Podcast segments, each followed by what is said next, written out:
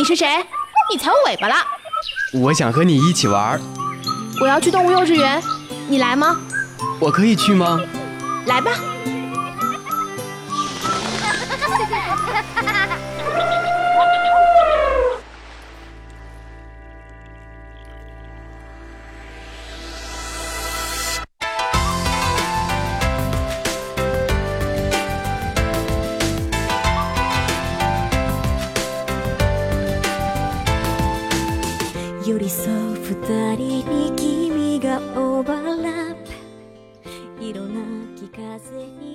原始电音，疯狂脑洞，纯真八卦。Hello，听众朋友们，大家好，欢迎收听本期的动物幼稚园，我是主播哈哈。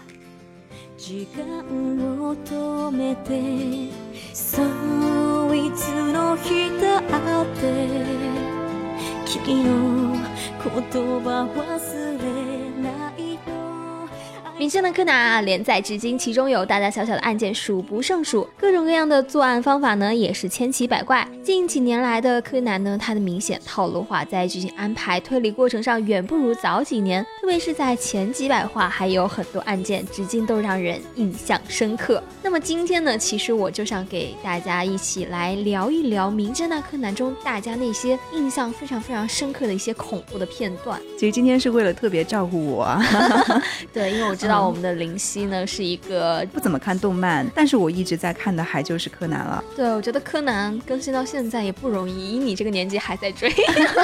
啊，我这个年纪怎么了？我们也是九五后啊。对，哎，其实看到《名侦探柯南》的时候，小时候我真不敢看，因为当时还是小学的时候，然后每个星期五下午学校都会安排大家一起在电视上观看一些动画片，经常会出现的就是《名侦探柯南》，我们每次都会被他那个开门关门的那一瞬间给吓着。你们学校？多黑暗呢！我记得我们都是放宠物小精灵吧，就是各种各样轮回放。但是《名侦探柯南》因为班上男孩子很多，就特别喜欢看这种类型。哎呀，你是属于那种不敢看的，我是属于特别爱看恐怖片，然后又很爱看这个推理小说。我喜欢看小说，但是恐怖片就让我觉得会有心理阴影，你知道吗？嗯，所以我小时候看柯南都怎么看的，知道吗？就那个时候还没有说什么电脑啊什么的，就特别没有特别普及。有，但是我们最开始还是那种就是很厚很重的那种电脑。嗯，对，然后买一台回去特别的爱惜，也不会随便让小孩去玩去弄哦。所以我们那个时候还有那个 DVD 吧，就是那个放碟，那个时候还有租碟子那种店啊。哎，我感觉我小时候和你不一样哎，就是因为我们家就是我小时候属于是那种动手能力还比较强，所以所以你自己做碟子吗？不，所以说我们家搬回电脑那一瞬间，就是电脑是我跟我爸爸一起安装的，桌子也是我们一起拼的，所以说爸爸就觉得这个电脑是属于我们俩的，我妈就是一个电脑吗。哎，说是这么说，实际上爸妈不在家的时候，我们还不是偷偷的打开电脑、电视啥的。你都没玩过这个套路吗？然后，但是我觉得小时候还是充满着正能量，就是看的什么《聪明的一休哥》傻。嗯，所以我小时候可能开始看的时候，呃，最开始是租碟，到后来就开始在电脑上看，所以我还是挺喜欢看柯南的。因为我觉得怎么说呢？对我来说，我觉得柯南还是一部比较呃有实质性内容的这样的经典有套路吗？猜不到犯罪人是谁？不，它是确实有内容，就是它实际上会教给你很多东西啊，不是说像可能很多的漫画，就是一套看下来你都会觉得哎，就是什么激情啊啊，然后什么团队啊、伙伴啊，然后就没有别的了。对，那么民间的柯南其实它会有一些小的一些知识点都隐藏在里面，但是我们今天要说的都是一些恐怖的片段，你知道吗？好啊，好啊，好啊，让我让我印。印象最深刻的是什么吗？当时让我已经吓懵了，你知道吗？嗯，他就是有一集是那个钥匙孔里看人，就是柯南总共就那么矮嘛，他也只能够绕钥匙孔，然后他就从那个钥匙孔里进来打死你，然后就从那个钥匙孔里去看人的时候，发现是红红的一片，然后等镜头拉远的时候，才发现原来是个人，人是个野猪，就像是你从里面望对方的时候，对方也在望你，是让我想的，就是有种毛骨悚然的感觉。就你看过了之后，会有一种细思极恐。对，其实当时看。看的时候，当时就觉得哇天哪，然后就电脑就啪的一下就关了。有吗？我看到这种时刻，我就最紧张、最兴奋的时候。哎，那你在你看了这么多年的一些动漫之中，你觉得它哪些片段让你比较印象深刻？我觉得应该不会吓到你 啊。没有啊，柯南让我印象深刻的片段都不是特别吓人的地方，都是一些什么？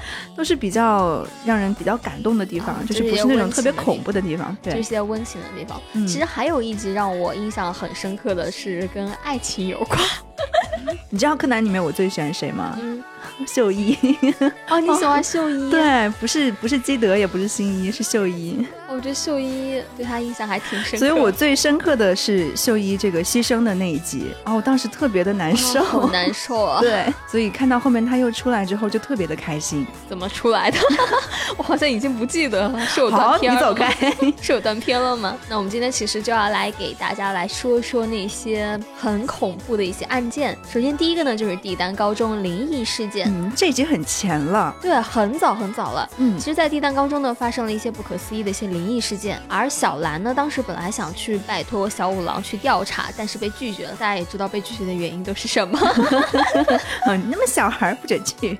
对，所以呢，是由柯南出马破解了那个校园的一些灵异事件。他们三个人啊，就是到了体育馆的时候，发现了两年前就已经死去的薄板的书桌，接着呢，又来到了诡异的图书馆和导致薄板死去的楼梯。经过一圈查看，柯南其实已经大致明白了，但是不知道为什么操场的中间也突然出现了书桌，就是有一种鬼打墙的感觉。嗯我不知道大家有没有就这个魂儿还没走呢，对，就是可能就是有点像不能说的秘密里面一样的。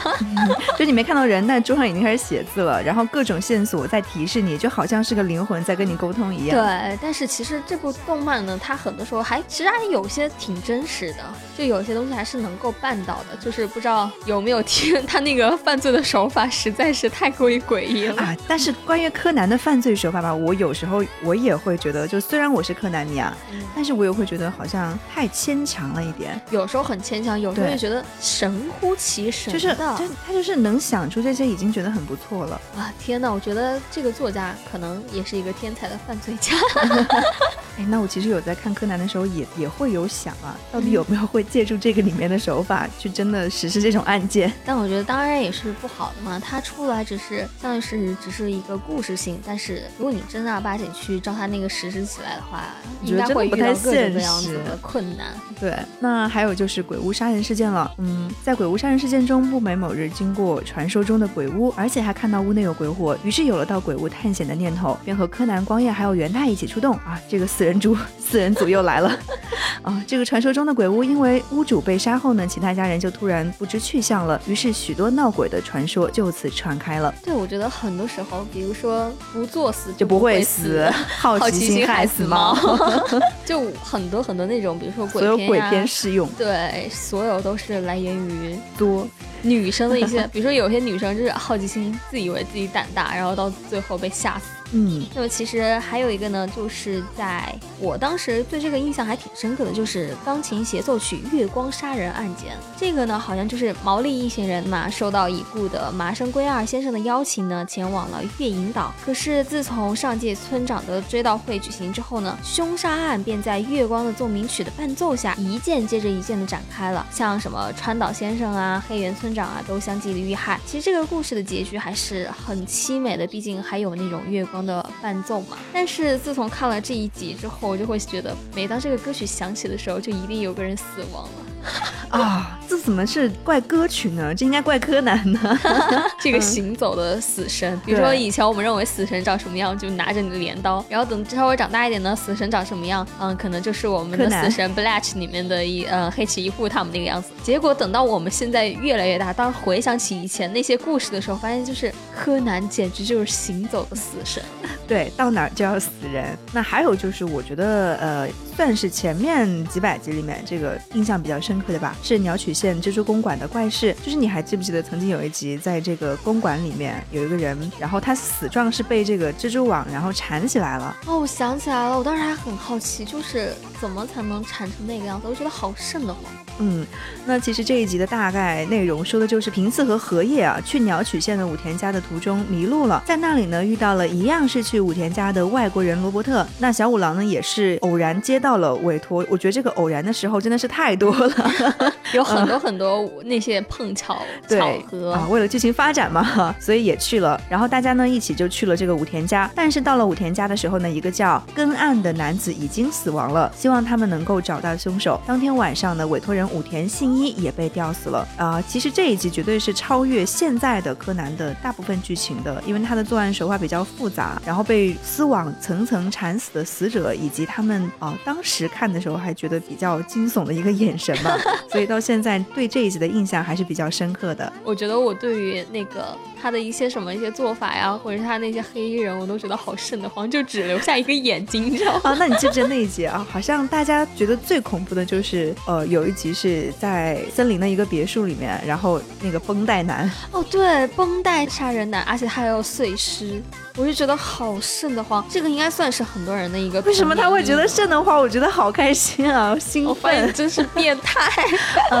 因为你要想，原子当时不是召集了很多朋友来到别墅嘛，然后看见窗外有一个全身绷着绷带的人抱着支架子闪过，然后当他看到的时候，其实发现已经被残杀，然后分尸到了树林里，就是只留下腿呀、脚啊。哎呦我的妈呀！就我我还是一个平常特别喜欢看一些什么类似于嗯《致命弯道》啊之类的片子。小清新啊。对，是，但是看这个的时候，当时我还年幼，就感觉有一种迫害了自己幼小的心灵。你算了吧，你不幼小。